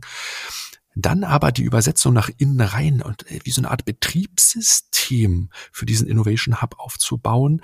Das war so der erste Erfolgs Faktor, Erfolgsbaustein im WDR, klare Rollen, klare Prozesse zu etablieren und einfach gut dort aufgestellt zu sein, um gut zu agieren. Das heißt, diese Gründungsphase war bei denen so ein Stück weit der Schlüssel. Und der zweite Erfolgsbaustein war dann so diese Artefakte zu schaffen, den Trendradar mit Innovationsfeldern zu arbeiten. Das freut uns natürlich immer sehr, wenn Unternehmen das, was wir natürlich auch immer ein Stück weit predigen, dann auch in der Praxis einsetzen. Und ja, sie haben sich einen umfangreich guten Trendradar gebaut, indem sie aber auch dann zwei Themen, die sehr, sehr handlungsrelevant waren, für sich rausgegriffen haben. Das Thema synthetische Medien war das erste. Das zweite war die Generation Alpha. Dort haben sie Reportings wieder veröffentlicht und auch die in den Organisationen dann rumgereicht, in den verschiedenen Redaktionen rumgereicht, um natürlich dort auch wieder so eine Art Mittäterschaft dann zu erzeugen, Relevanz zu erzeugen, die Dinge zu kommunizieren, die man dort hatte. Und das war auch wieder die Basis dafür, dann gemeinsam mit den Redaktionen Innovationsprojekte zu starten und ja, direkt auch dann in die Umsetzung zu kommen. Ja, ab, absolut. Und da, da sieht man ja auch, dieses Thema, ähm, ja, Sichtbarkeit hast du eben auch schon gesagt. Das hatten wir auch bei dem Jörg Bleschmidt ja auch ähm, gehört, dass eben so ein Trendradar eben auch durchaus eine gewisse Strahlkraft entfalten kann und von dem man aus dann eben weitere Themen auskoppeln kann, genau wie man es beim äh, WDR gemacht hat. Und ein dritter Aspekt, den er angeführt hatte, war ja das Thema auch Kommunikation, was natürlich beim WDR besonders wichtig ist, weil natürlich auch da die Zielgruppe, die, die man da eben hat als Innovation Hub, das sind die meisten sind ja Journalisten, ähm, also durchaus Menschen, die die hinterfragen, die kritisch sind, die Dinge durchleuchten und auf den Grund gehen wollen. Und das war natürlich immer eine ganz besondere Herausforderung, eben auch solche kritischen Geister eben zu überzeugen und, und mitzunehmen und da eben nicht mit irgendwelchen ähm, äh, Buzzwords um die Ecke zu kommen und Innovationstheater zu spielen, weil das hätte da ähm, nur sehr kurz funktioniert. Das ist eh immer eine schlechte Idee, aber ich habe beim WDR wäre es sofort krachend gescheitert. Und da hat dann ähm, ja Dennis Horn auch mal beschrieben, wie wichtig es eben auch da war, auf die richtigen Wordings tatsächlich zu achten, Dinge auch konkret ins Deutsche zu besetzen und, und, und greifbar zu machen und eben nicht mit irgendwelchen Worthülsen zu arbeiten.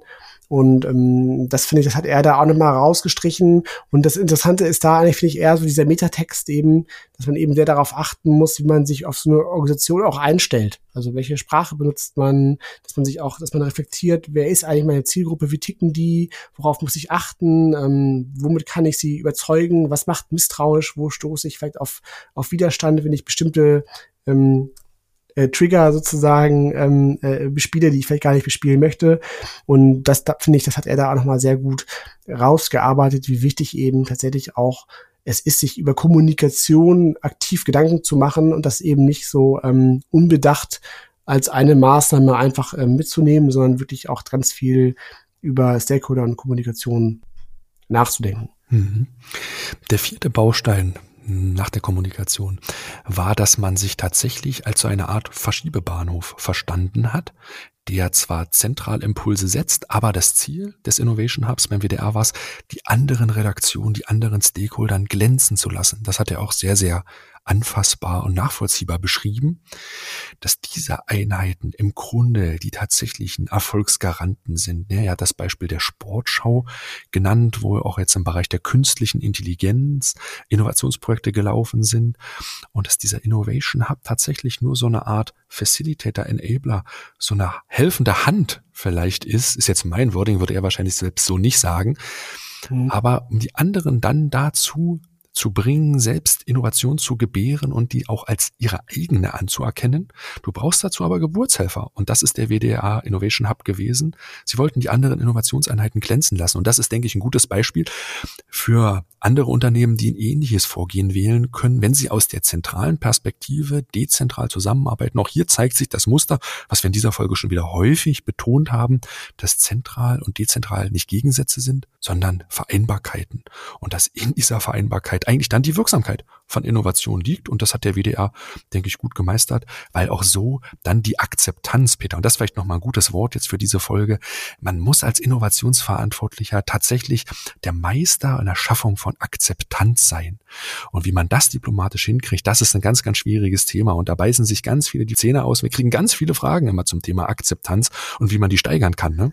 Ja, das ist, das ist wahr. Ähm, Akzeptanz ist tatsächlich das richtige ähm, Stichwort, weil es ja hier eben auch ganz viel, wie gesagt, um Transformation geht. Es geht auch um, um einen kulturellen Wandel und es geht eben auch darum, die Art und Weise, wie man arbeitet, wenn es eben darum geht, ähm, sich über neue Themen Gedanken zu machen, diese Art zu arbeiten eben auch ein Stück weit zu verändern. Und das war ja auch der Grund, warum, warum eben ähm, man sich auch in diesem Innovation Hub beim WDR auch so viel Gedanken gemacht hat um dieses Betriebssystem, ne, hattest du ja auch eingangs gesagt als ersten Punkt, wo man ja ganz bewusst auch eine andere Art zu arbeiten für sich definiert hat und natürlich schon auch das Ziel ist, diese, diese, neue, diese neue Art zu arbeiten ein Stück weit eben auch in die Kernorganisation einzupflanzen. Und da äh, absolut ist immer so diese Gratwanderung eben das Alte auch wertzuschätzen und nicht zu sagen, ja, das war alles blöd und falsch, wie man es früher gemacht hat und wir wissen jetzt besser, wie es geht, sondern es geht ja immer darum, das Alte wertzuschätzen und das Neue gleichzeitig willkommen zu heißen. Und das ist natürlich immer absolut ein, ein schmaler Grad, für den es natürlich sicherlich auch keine Patentlösung gibt, wie man das jetzt genau gestaltet, sondern es ist eben, wie man auch in dieser Folge sehr schön sieht, einfach sehr abhängig von der Organisation selbst und, und welcher Geist in dieser Organisation drin steckt. Er bringt es gut auf den Punkt, indem er sagt, Transformation ist immer Kulturwandel. Und wenn Transformation scheitert, dann immer an der Kultur. Also an dieser Absorptionsfähigkeit eine Organisation des Neuen. Und wenn die, wenn die nicht absorptionsfähig ist, wenn das Immunsystem, Peter, du kannst vielleicht noch mal eine Folge erinnern, wo wir über Innovationshemmnisse mal gesprochen haben, ne? Mhm. Da haben wir auch über dieses Immunsystem gesprochen. Wenn das ständig getriggert wird und ständig abwehrt, das Neue, dann hat man keine Chance. Also man muss so ein bisschen dort im System denken und schaffen, ja, wie kann man alt und neu verbinden? Aber das ist ein großes Feld, was ich gar nicht aufmachen will. Aber ich will mir mal die Brücke schlagen in ebenfalls, weil du gerade so ein bisschen die geistige Haltung angesprochen hast, in weiterer Cluster, den wir dieses Jahr behandelt haben, war das ganze Thema Purpose, Vision, das Leitbild, die Nordsterne, die man häufig über oder in den Organisationen installiert, um dem Ganzen noch eine größere Orientierung und eine größere Bedeutung zu geben. Und da haben wir in der Folge 57 zum Thema nachhaltige Innovation mit dem Thorsten Heinemann von Covestro gesprochen. Ja, absolut. Das, das schließt sich natürlich auch absolut an an das Thema Transformation, denn ähm, Transformation bedingt für dieses Thema Akzeptanz, über das wir ja gerade eben gesprochen haben, absolut genau diesen Nordstern, der dazu beitragen kann, eine Organisation auszurichten und eben auch in diesen Phasen von Veränderung und Instabilität so ein Stück weit eine Ausrichtung zu geben. Und ähm, ja, Thorsten Heinemann hat in der Folge mit Covestro, finde ich, extrem eindrucksvoll beschrieben, welche enorme Kraft und welche Energie durch so einen Nordstern oder Purpose freigeschaltet werden kann. Und wenn man jetzt zurückblickt, ist das in der Tat etwas, was für mich so auch so eine Initialzündung für Innovation bei Covestro war. Ja, wir haben diese Vision äh, tatsächlich vor jetzt knapp drei Jahren zum ersten Mal intern und dann extern publiziert. Ja, und das hat äh, tatsächlich äh, intern eine Innovationswelle ausgelöst. Ja, weil natürlich viele Menschen in der Firma schon jahrelang über das Thema Recycling nachgedacht haben, über das Thema Nachhaltigkeit nachgedacht haben, weil die Kunden gefragt haben. Ja, und wir oft gesagt haben, ja, äh, lieber Kunde, wir hören dich, aber eigentlich haben wir noch nicht dieses übergeordnete Konzept. So, dann ist Covestro mit dieser Vision publik gegangen, nach intern und extern. Und da, das war für mich wie so ein, ein Befreiungsschlag, ja, weil auf einmal alle aufgefordert und eingeladen waren, Vorschläge zu machen, Projekte zu starten, ja, und dann eben in diesen Innovationsprozess reinzugeben. Ja, und wenn man sich heute anschaut, wo wir tatsächlich stehen, ja, wo, in welcher, in wie kurzer Zeit wir schon tatsächlich etliche Verfahren jetzt in die großtechnische Skalierung gebracht haben, muss man sagen, ja, dieser Nordstern, ja, diese Vision war tatsächlich ähm, ein, ein wirklich transformatives Element für unsere Firma. Ja, und ähm, nach außen gerichtet ist es tatsächlich so, dass natürlich auch unsere Kunden das anerkennen und sagen, ja, Covestro ist da auch wieder ein Lieferant, der das nicht nur publiziert, sondern der jetzt auch schon tatsächlich mit konkreten Produkten, die wir bestellen können, die, diese Vision auch wahr werden lässt. Ja, also das heißt, ein aus meiner Sicht extrem positiver und guter Effekt nach innen und nach außen. Genau, denn Covestro hat vor circa drei Jahren begonnen, intern und extern diese Vision, äh, die dort wortwörtlich heißt, wir richten uns vollständig auf die Kreislaufwirtschaft aus, ist es im Deutschen. We are fully circular, glaube ich, im Englischen ein bisschen kürzer. Aber diese Vision mhm. haben sie damals kommuniziert, auch nochmal ein Purpose davor geschalten. Auf der Covestro Homepage ist das nochmal sehr, sehr gut nachzulesen und Thorsten Heinemann schildert es auch sehr, sehr gut. Aber wie gerade schon im O-Ton gehört, sagt er, es war eine Initialzündung für Innovation im Unternehmen. Viele Kollegen, die dort schon tätig waren, für die war das eine Befreiungsschlag, weil natürlich dort eine Vielzahl auch schon von vorgelagerten oder nachgelagerten Prozessen immer da wieder Ideen dazu hatten. Und ja, das hat einfach die Kräfte freigesetzt und war wie so ein Tau, das man losgeschlagen hat. Und dann mhm. hat das, wie gesagt, ja, Peter, enorme Energie, du hast es gerade gesagt, freigesetzt.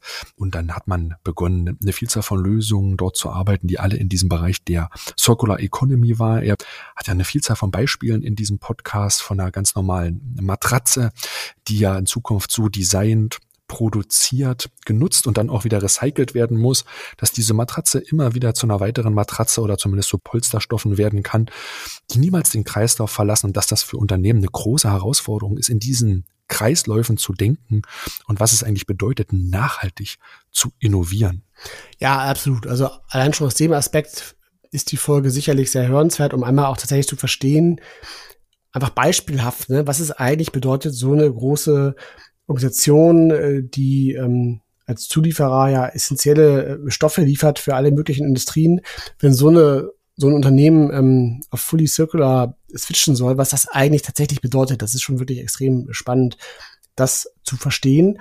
Und du hast ja, Sebastian, so ein Stück weit da die Hypothese daraus abgeleitet, ähm, dass der Purpose besonders wichtig sein kann, wenn es eigentlich eher um solche naja, schon so ein Stück weit inkrementellen Innovationen geht. Also wenn es darum geht, dass es man äh, sowieso schon tut, zukünftig auf eine andere Art und Weise zu tun. Ja, das ist mir so ein bisschen deutlich geworden. Der Thorsten Heinemann schildert halt sehr, sehr eindringlich, dass halt die gängige Innovationspraxis bei Covesto rein inkrementell ist. Sehr, sehr stark von den Kunden abhängig ist und sehr stark an den Kundenanforderungen noch abgeleitet wird.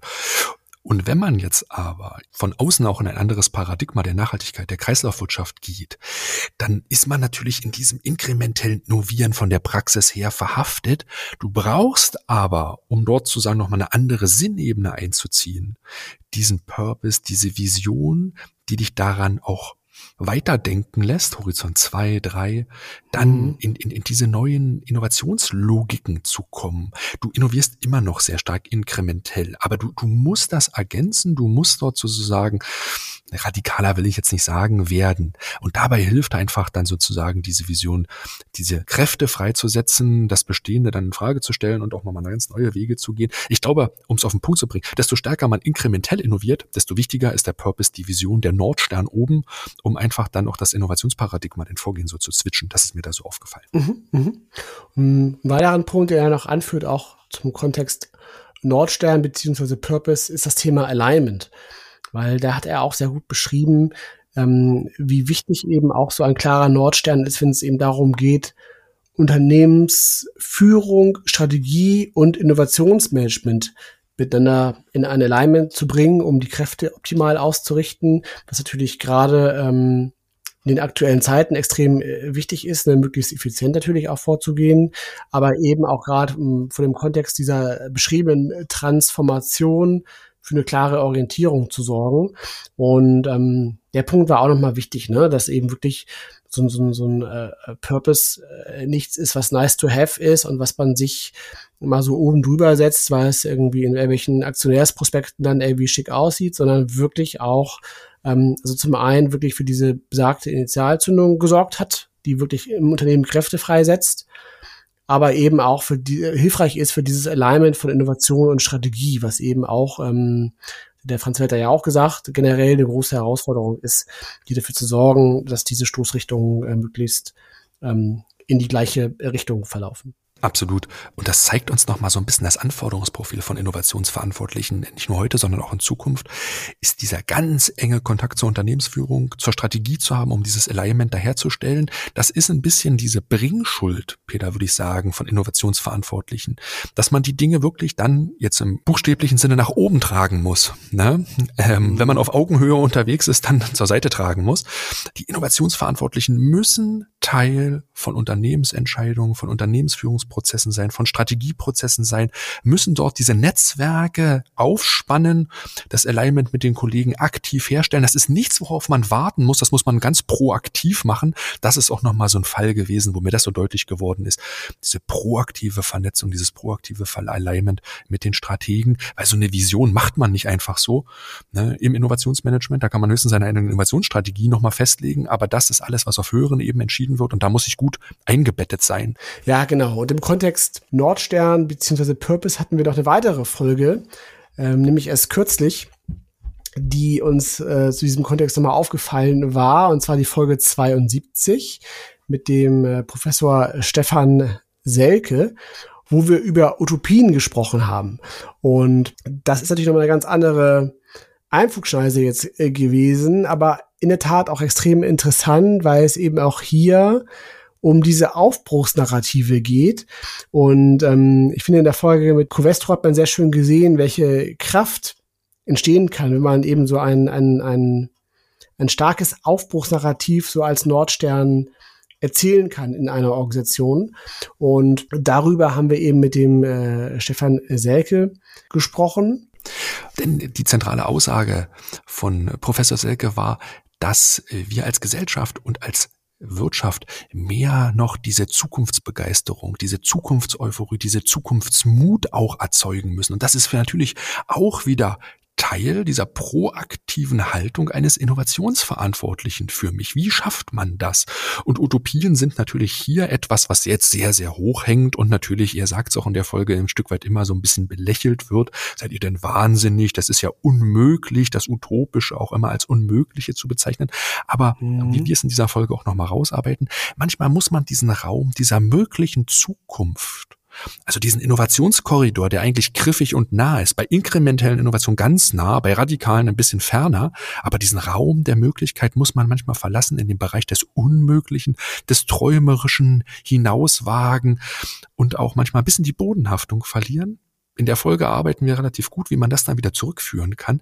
Aber so erzeugt man Begeisterung, Lust, Euphorie und das sind diese Aufbruchsnarrative, Peter, von denen du gerade gesprochen hast, weil er unterscheidet sehr, sehr stark darin, dass wir uns aktuell in dieser jetzigen Situation, auch in dem Ukraine-Krieg, sehr, sehr viel um Anpassungsnarrative kümmern oder um Gegennarrative, mhm. das kennen wir so ein mhm. bisschen, ne? aus dem Bereich des Trumpismus oder des Querdenkertums. Ne? Das sind die Anpassungs- und Gegennarrative. Was er aber sagt, sind, wir brauchen Aufbruchsnarrative, die diesen Sogeffekt erzeugen. Und da hören wir mal kurz in den O-Ton rein. Also ich sehe da zwei Ansatzpunkte. Der eine ist ähm, das, was wir vorhin schon mal gesagt haben, diese sehr kollektive Traumata mit Großutopien wie Sozialismus zum Beispiel. Das hat doch Spuren hinterlassen und deswegen wird utopisches Denken sehr oft in die Nähe von Geistesgestörtheit oder Fanatismus oder so etwas gerückt und das ist es eigentlich nicht. Das ist ja eher inspirierender Katalysator für Denken und Handeln. Äh, das Zweite ist, dass sich ähm, dass sich Institutionen ähm, auf allen Ebenen, ähm, ich komme aus dem Bildungsbereich, ich sehe das äh, in dem Hochschulbereich, ähm, auf eine Art der, des, des, der Transformation, wie Sie es genannt haben, zurückgezogen haben, die sehr mutlos ist und das alles nach relativ berechenbaren Wegen abläuft. Ich unterscheide in dem Zusammenhang unterschiedliche Zukunftsnarrative und äh, das sind im Wesentlichen vier, das muss ich mal vielleicht ganz kurz einführen. Dagegen Narrative, das habe ich vorhin schon mal so genannt, das ist einfach die Verweigerung, ne? Klimawandelverweigerer, Modernisierungsverweigerer. Mit, solcher, mit solchen Narrativen kommt man nicht weiter, außer man wandelt sie um in was Positives. Dann haben wir Quest-Narrative, die sind sehr, sehr beliebt bei Techno-Utopisten, also die Technik, die jetzt alles löst, gerade im Moment künstliche Intelligenz oder starke künstliche Intelligenz. Also der Schatz, der verlorene Schatz. Wir können jetzt mit, mit einem äh, mit einer Schlüsseltechnologie alles plötzlich lösen. Ne? Das ist der Solutionismus, wie das auch oft genannt wird, der digitale Solutionismus, nur als ein Beispiel. Aber die zwei interessantesten Erzählweisen von, von Wandel, um es allgemein zu sagen, sind Anpassung und Aufbruch. Und die Grundkritik, die Utopiemüdigkeit, wenn man das jetzt ein bisschen konkreter ausführen würde, würde man sagen, es ist eine Dominanz von Anpassungsnarrativen. Anpassung wird sogar mittlerweile als Leitmotiv für Gesellschaftsentwicklung äh, gehypt aus meinem Sinn. Ich halte das für sehr, sehr problematisch. Ne? Anpassung auch in Form von Resilienzrhetorik zum Beispiel. Wenn man da nämlich mal ein bisschen näher drüber nachdenkt und sich reindenkt, dann gibt es mindestens mal zwei Probleme. Wenn ich Anpassung als Leitmotiv habe für ein Unternehmen oder eine Institution oder eine ganze Gesellschaft, dann ist das erstens relativ elitär, wenn man genauer hinguckt, weil anpassen müssen sich immer die Massen. Das müssen nicht die Privilegierten. Die Privilegierten können sich immer noch rausnehmen, sich nicht anpassen zu müssen. Das Problem ist ja gerade unserer heutigen Zeit, dass es viele Dinge gibt, wo Privilegien eigentlich aufgegeben werden müssten. Ja, und dann wäre es besser. Also anders gesagt, wenn jetzt die Massen auf ihren Urlaubsflug verzichten, aber die Privilegierten trotzdem noch mit dem Businessjet durch die Gegend fliegen, dann ist Anpassung eben nicht egalitär. Außer man will das eben nicht. Ne? Äh, das, das zweite Problem ist, ist das Gleichgewichtsverständnis, das dahinter steckt. Also wenn man zwischen Ordnung und Wandel, das hatten wir ja schon mal, die beiden Pole, um die es immer geht bei gesellschaftlicher Entwicklung. Man braucht Ordnung, aber nicht zu viel, man braucht Wandel, aber nicht zu viel. Wenn man da richtig ausbalancieren will, dann muss man sich fragen, was ist bei Anpassung eigentlich das Vorstellung von einem Gleichgewicht. Das ist ein stabiles, äh, ideales Gleichgewicht. Das haben wir während Corona gesehen. Und das halte ich für gefährlich, weil Anpassung immer mit der Idee verbunden ist, zurück zu einer Norm, zurück zu einem Ideal. Das haben wir gebetsmühlenartig gesehen während Corona. Wann ist eigentlich wieder normal? Und da, damit gibt's weder Innovation noch Transformation noch irgendetwas an Wandel, sondern das ist äh, Verwaltung des Stillstands. Anpassungsnarrative sind eigentlich Symbole des Stillstands, der Mutlosigkeit, der Trostlosigkeit. Und gleichwohl sind sie dominant, auch wenn niemand sagen würde, ähm, ich bin jetzt der Protagonist eines Anpassungsnarrativs. Aber wenn man hinschaut, wenn man in Leitbilder schaut, an Hochschulen, an vielen anderen Orten, und ich denke, da müssen auch Unternehmen äh, sich selbstkritisch mal prüfen, ob sie Anpassung nicht irgendwie implizit ne, zu ihrem Leitmotiv gemacht haben.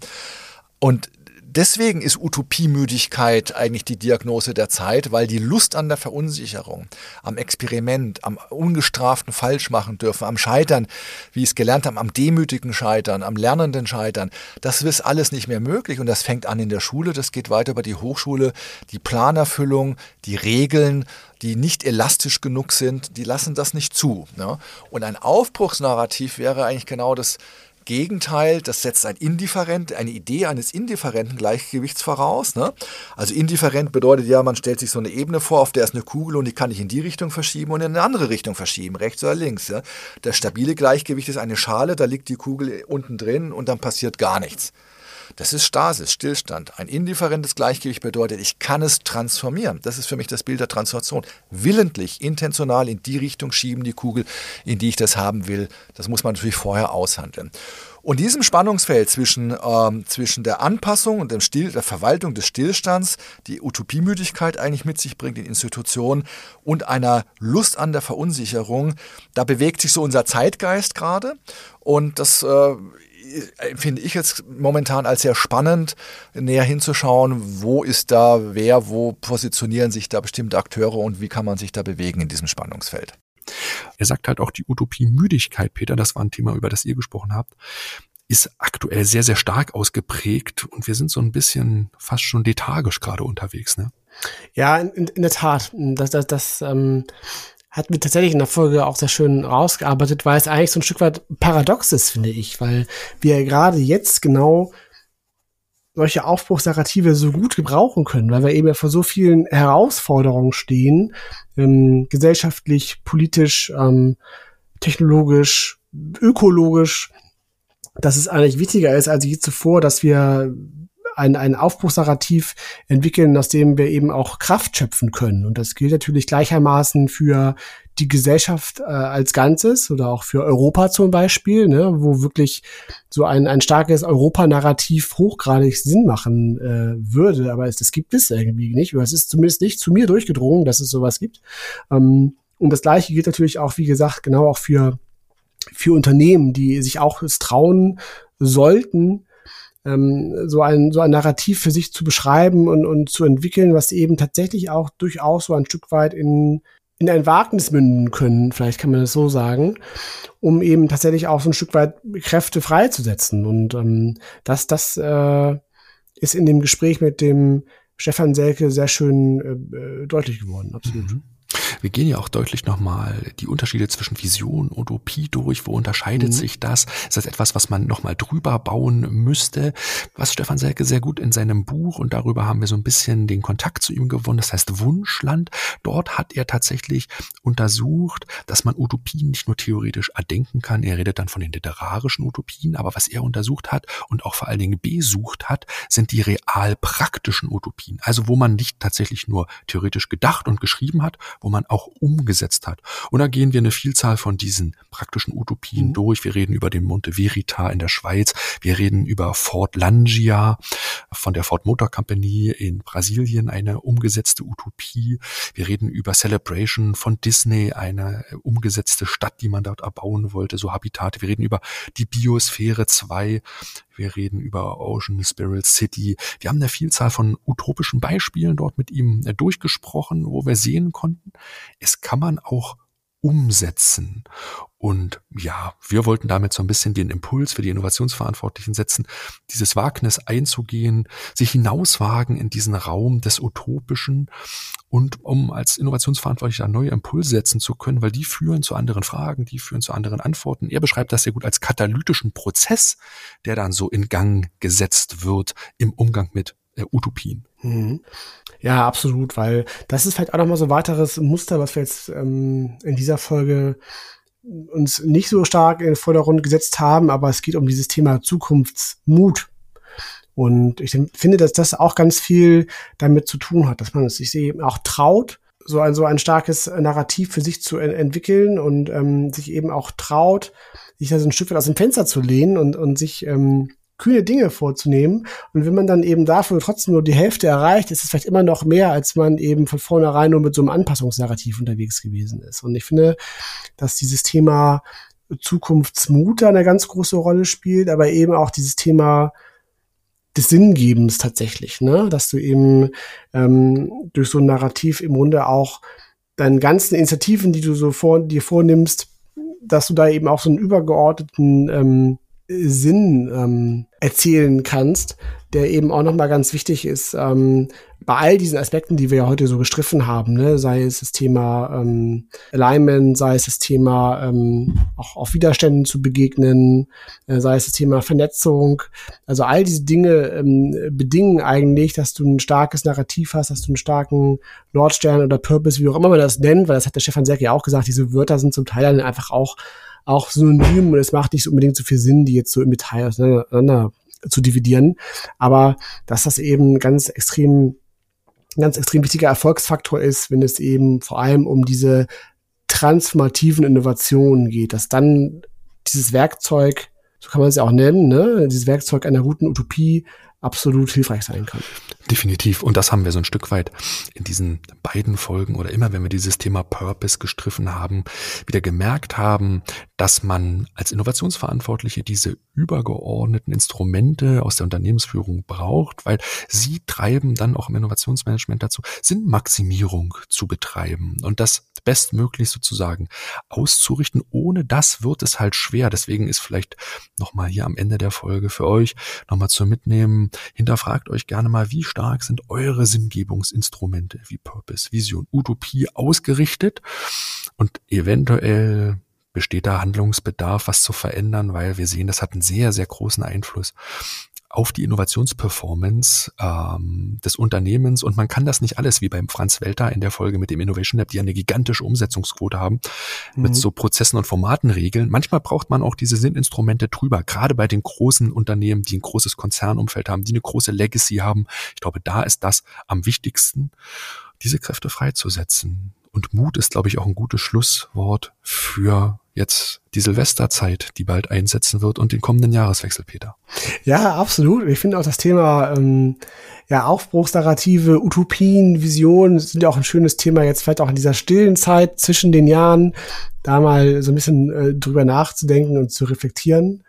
Und dann absolut, du sagst es sehr schön, ähm, im neuen Jahr mit frischem Zukunftsmut zu starten und sich diesen ganzen Herausforderungen, die da in diesem Jahr auf uns zukommen mögen, bestmöglichst zu stellen. Und ja, wir würden uns freuen, wenn ihr äh, dabei wieder auch mit uns seid, wenn es darum geht, ähm, ja, unsere neuen äh, Podcast-Folgen äh, zu hören, denn es geht dann gleich im nächsten Jahr auch munter weiter. Da bleiben wir unserem Rhythmus treu, jeden zweiten Donnerstag eine neue Folge für euch zu produzieren. Und am 5. Januar, äh, Sebastian, äh, ist es dann schon wieder soweit.